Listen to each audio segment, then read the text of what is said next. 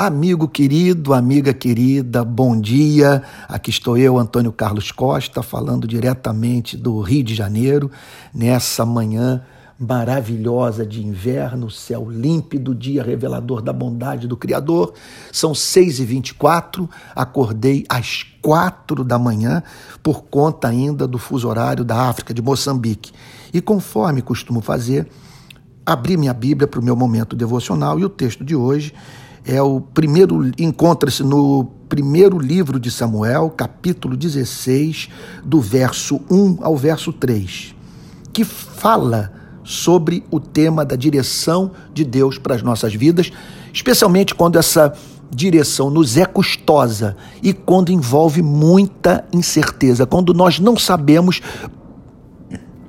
para onde nos levará o caminho que nós tomamos. Então diz assim o texto: O Senhor disse a Samuel: Até quando você terá pena de Saul se eu rejeitei como rei de Israel? Veja, nós devemos nos compadecer de todos. A misericórdia é traço característico da vida cristã autêntica. Agora, o que nós não podemos, em nome da misericórdia, honrar aqueles que não honram a Deus. Foi o caso de Saul e Deus pediu isso de Samuel que você não tenha essa espécie de compaixão que o levará a ser conivente com os pecados do rei. Encha, diz o Senhor, nosso Deus a Samuel, um chifre de azeite e ponha-se a caminho. Vou enviar você a Jessé, o belemita, porque escolhi um dos filhos dele para ser rei.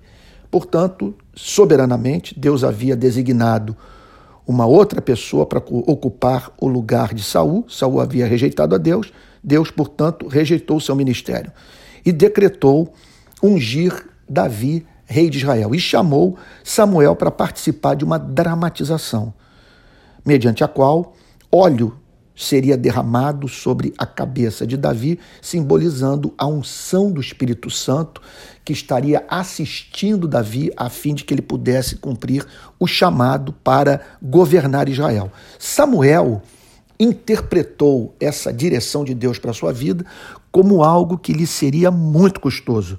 Samuel respondeu, verso 2: Como posso fazer isso? Saul ficará sabendo e me matará. A preocupação era legítima, humanamente falando, porque assim somos nós. Ainda que Deus fale, a nossa carne treme. E Samuel temeu que Saul interpretasse o gesto como um ato de insurreição, como uma tentativa de subversão, de subverter a ordem, a fim, portanto, de remover Saul e entronizar Davi. A resposta de Deus é que me chamou a atenção nessa manhã. O Senhor lhe disse: Leve um novilho e diga: Vim para oferecer um sacrifício ao Senhor. Convide Jessé para o sacrifício. Agora o ponto que eu queria frisar.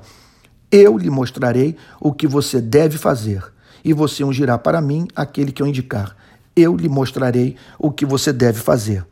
Muitas vezes nós caminhamos sem saber para onde vamos.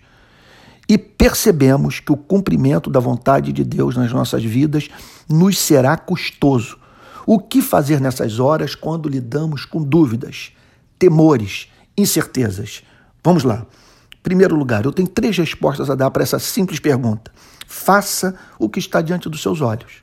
Você não consegue divisar uh, a vida daqui a um, dois, três anos. Mas talvez você esteja em condição de, de, de, de dar aquele primeiro passo tomar aquela decisão. Alguma coisa que se lhe configura como muito óbvia, como seu dever de momento. Então façam. E façam com excelência procurando, e essa é a minha segunda resposta para essa pergunta, procurando, sendo assim, prestar aquele culto a Deus mediante é, o, o cumprimento zeloso da sua vontade, de maneira que você o adore, fazendo com excelência aquilo que ele o incumbiu de fazer. Eu me lembro da dona Maria José Elias, esposa do saudoso reverendo Antônio Elias, que plantou a igreja presbiteriana Betânia em Niterói, na qual me converti, dizer a seguinte coisa: não há um carro que ilumine a estrada inteira. A estrada é iluminada à medida que o carro avança. Então é isso que nós devemos fazer. Nós vamos discernir essa vontade mais ampla à medida que formos caminhando. Agora, caminhando de que maneira? Fazendo o que está diante dos nossos olhos, é, cumprindo, portanto, a nossa obrigação de momento, executando essa tarefa com excelência e, por fim, em último lugar, avançando pela fé. Porque tudo que Deus pediu de Samuel foi fé. Eu lhe mostrarei o que você deve fazer. Portanto, não tema. Sua vida está em boas mãos. Então, quer dizer, eu honro aqueles que me honram.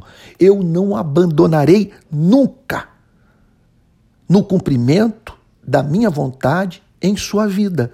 Eu sei que aquilo para o que eu estou chamando mexe com os seus nervos, é, o angustia, aperta o seu coração, mas momento a momento eu lhe mostrarei o que você deve fazer e o meu nome será glorificado na sua vida. E a minha vontade para a vida de Israel, meu povo, será cumprida através do seu ato custoso de obediência. Conclusão: melhor do que o Senhor nos revelar tudo o que nos aguarda é estarmos certos de que, no ponto em que nos encontramos na nossa caminhada, no exercício do nosso ministério, do nosso chamado, da nossa atividade profissional, estamos no nosso posto dando o melhor das nossas vidas, com a garantia de que Deus nos honrará. É essa a grande lição nos ensinada por, pelo primeiro livro de Samuel, capítulo 16, do verso 1 ao verso 3. Que Deus o abençoe nesse dia, em nome de Jesus.